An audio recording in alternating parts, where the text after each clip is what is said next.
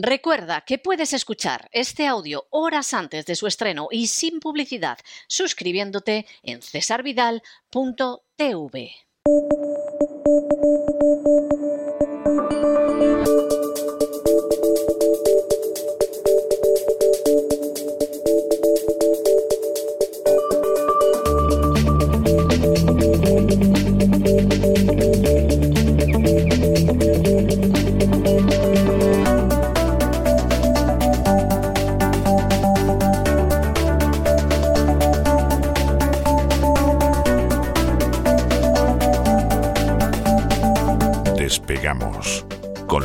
Lorenzo Ramírez.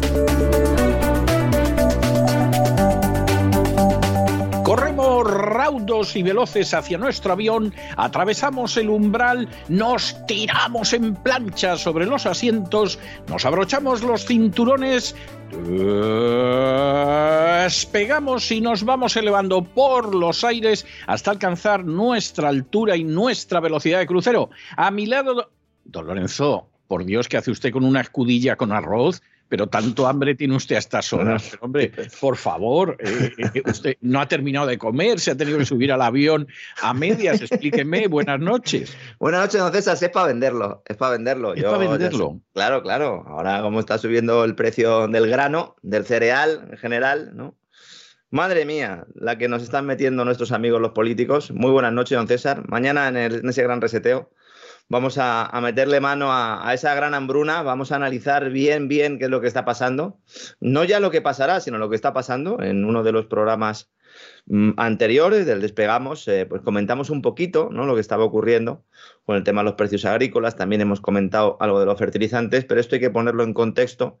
Sobre todo hay que explicar de dónde venimos y a dónde vamos o a dónde quieren los malos que vayamos, esos mismos malos que se ponen eh, finos de jamón y de rebujito en la feria de abril. Supongo que ha visto usted las imágenes del ministro de Consumo, que en este caso sí que hace honor al cargo porque estaba consumiendo en una de las casetas de la feria de abril con su traje, su, su chapita. ¿eh? ¿Quién te ha visto y quién te ve? ¿Eh? Le podrían decir sus amigos Rojeras, ¿no? De cuando era joven, el señor Garzón, que se apellida igual que el infausto ex juez pareja de Lola, la fiscal general del Estado de Estados Unidos, de, de España, perdón. Eh, la verdad es que nos parecemos cada día más eh, a esos países eh, al sur del Río Grande que tienen gobiernos y gobernantes corruptitos, ¿no? Que dicen una cosa y luego hacen otra, ¿no? Yo siempre he tenido muy claro y además lo estoy diciendo urbi et orbi en los últimos años, que es imposible entender Hispanoamérica sin España y entender España sin Hispanoamérica. Sí, sí, es decir, sí. cuando tú has viajado un montón por Hispanoamérica y ves que, que, hombre, un peruano no es un argentino y un argentino no es un mexicano y un mexicano no es un dominicano, eso es cierto. Pero cuando ves que hay una cultura común y de pronto cuando descubres que es lo mismo que pasa en España, donde la gente hasta ahora era un poco más clara de piel, pero, pero la estructura mental es la misma, entiendes todo. O sea, entiendes Hispanoamérica, no. entiendes España y entiendes todo. Recomiendo a todo aquel que no haya visto las imágenes que acuda a, nuestras redes sociales. Eh, yo creo que tanto Isaac eh, como un servidor lo, ya lo hemos retuiteado, ¿no? La imagen esa del señor Garzón. Si no lo ha hecho usted o César, pues le, le, recomiendo que lo haga porque es que es una foto que ilustra muy bien muy bien eh, en lo que estamos, ¿no? Que es el ministro de Consumo que nos está diciendo a todos que no tenemos que comer carne, que no tenemos que beber alcohol, que no tenemos que beber bebidas azucaradas, que además bebamos agua del grifo y a ser posible que nos duchemos poco en una caseta de la Feria de Abril con un traje comiendo un platito de jamón con su cervecita puesta y su iPhone en la mano, el anticapitalista, sí. con un teléfono, ¿verdad? Sí. De alto standing. El, el, jamón tiene muy buen aspecto. He visto la foto varias veces porque me ha llegado por distintas vías. El jamón tiene un aspecto estupendo. La sí. cervecita, no sé cuál será, pero si es la Cruzcampo fresquita, verdaderamente es altamente recomendable. Y vamos, aquí el proletariado se lo está pasando de maravilla. ¿no? Acaba de montar usted un cisma porque los de Madrid no pueden ni ver la Cruzcampo y los, ah, y sí. los sevill... sí, y, y, al revés, y los sevillanos critican mucho la MAU. Yo después de mucho tiempo en Málaga eh, y de darle a la cerveza Victoria, ahora ya la Mau, la verdad es que no me sabía nada, ¿no? Pero vamos a hablar, vamos a hablar de esa gran hambruna, don César. Se podría yo contar muchas cosas de la cerveza Mau, porque tengo usted en cuenta que yo nací en una época en que en España solo había dos cervezas, que eran el Águila y Mau. Bueno, y o te daban Mao o te daban el águila. Pero en mi pueblo el Alcázar, en mi pueblo el Alcázar, ¿eh? la, cerveza el Alcázar también. cerveza mucho más joven que yo. Cerveza ya ha vivido con otras. ¿eh? va a haber poca, sí. La mirinda ahí me cogió ahí a, caballo. a mí, a mí se me cogió la mirinda, sí.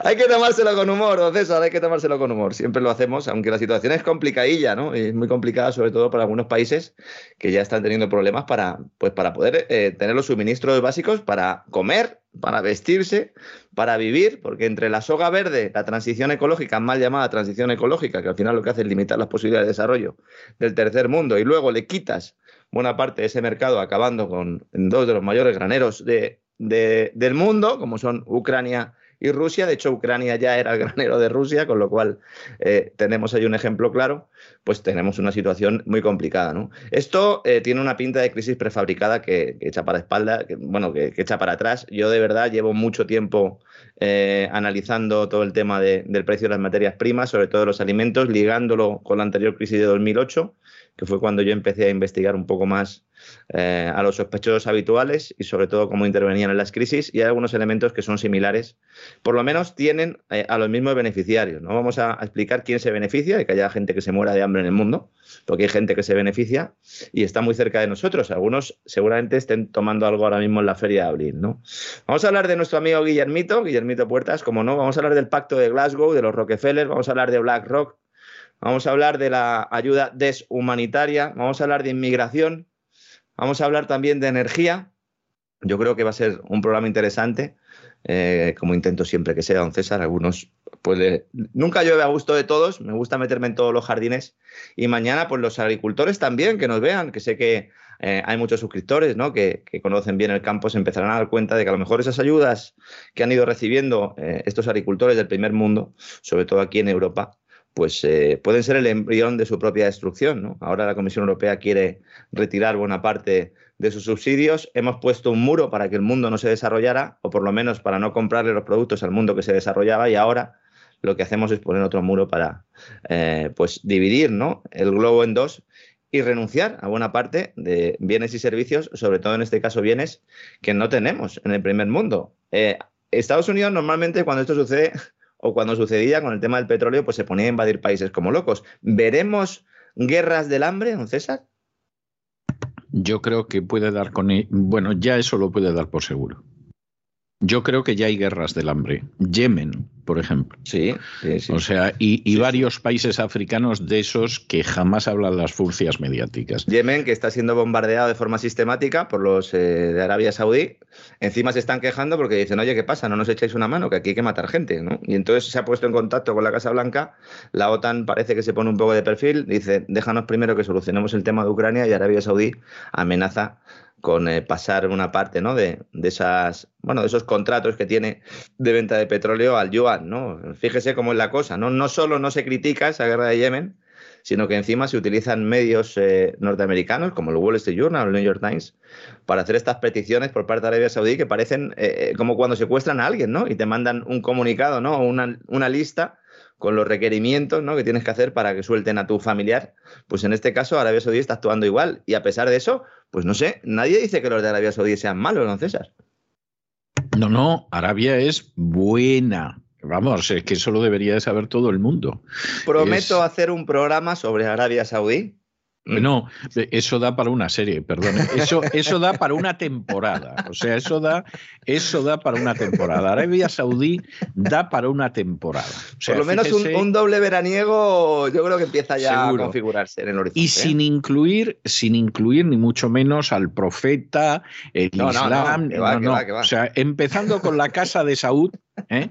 que eran unos desgraciados camelleros y que de pronto los ingleses decidieron que los convertían en los reyes de Arabia Saudí por el artículo 33. Vamos, empezando desde ahí, lo de Arabia Saudita para una temporada. O sea, la casa de Saud en Netflix. Supongo que saldrán todos negros como el tizo. No, en Netflix, no, en Netflix al revés. En Netflix seguramente salgan todos blancos. Porque como, claro, porque si el rey Arturo era negro, pues estos tienen que ser blancos. Estos tendrían que ser muy blancos, muy blancos. Como Colón, también de nuestra época, ¿verdad, don César? Sí, sí, sí, ¿Eh? sí, sí. Sí, no cabe la, menor duda, es algo auténticamente tremendo. tremendo. Sí, sí, Daniel Craig eh, interpretando a, a Saud, eso podría ser algo impresionante. el Bond haciendo, de, haciendo del preboste de, la, de la Casa Saudí. Pues hablaremos un día de Arabia Saudí, pero mañana vamos a hablar de esa gran hambruna. Y bueno, pues espero sobre todo que dé pistas a muchos para seguir investigando, para seguir analizando y sobre todo para tener una cierta base distinta a la que nos cuentan, para que cuando leamos determinadas informaciones en medios oficialistas, pues sepamos traducir lo que quiere decir eh, esa información, ¿no? Y no quedarnos en esos titulares, no quedarnos en esas imágenes, no quedarnos pues en la superficie de los temas, que es lo que se pretende un poco que hagamos y así pues seguimos, sigamos jugando, ¿no? A este circo que han montado nuestros amigos, los ingenieros sociales, esos que dicen ser los buenos, pero que son malos y son muy malos, César. No, ya lo creo que son malos, son malísimos. Es algo, es algo verdaderamente impresionante.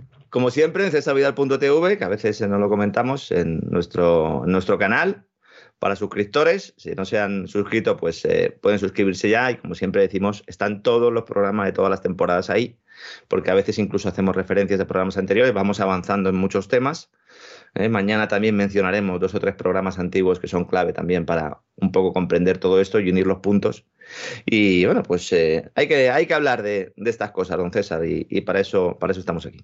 Y hay que recordar también a los suscriptores más recientes de cesarvidal.tv que consuman los programas con moderación. ¿Eh? porque me he enterado de que ha habido gente que se ha suscrito y se pasó la Semana Santa viéndose todo Camino del Sur.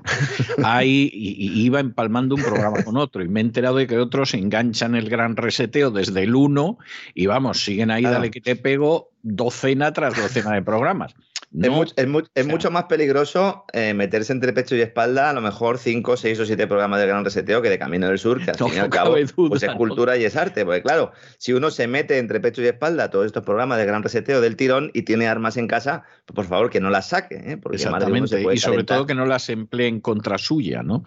O sea, esta, esta es la historia. No, pero quiero decir que consuman con moderación. O sea, se puede ver, pues yo qué sé, dos, tres, cuatro programas del, del Gran reseteo eh, seguidos más de cuatro ya la cosa puede ser verdaderamente demasiado. ¿eh? O sea, el pavo está bueno, pero no tiene usted que comerse el pavo entero. O sea, esto hay, hay que tenerlo en cuenta, ¿no? Y el vino puede ser bueno, hombre, pero no puede usted ir empalmando botella tras botella. ¿eh? Consúmalo con moderación, porque efectivamente y sobre todo aprovechando el periodo vacacional, hay nuevos suscriptores que dicen, me pongo al día. ¿eh? Y se oyen editoriales, se ven Camino del Sur, se tragan un gran reseteo tras otro, se enganchan a la mafia feminista. No, respiren un poco, por favor, respiren un poco. en fin, nos encontramos mañana en el gran reseteo. Un abrazo muy fuerte. Hasta mañana, un abrazo, César.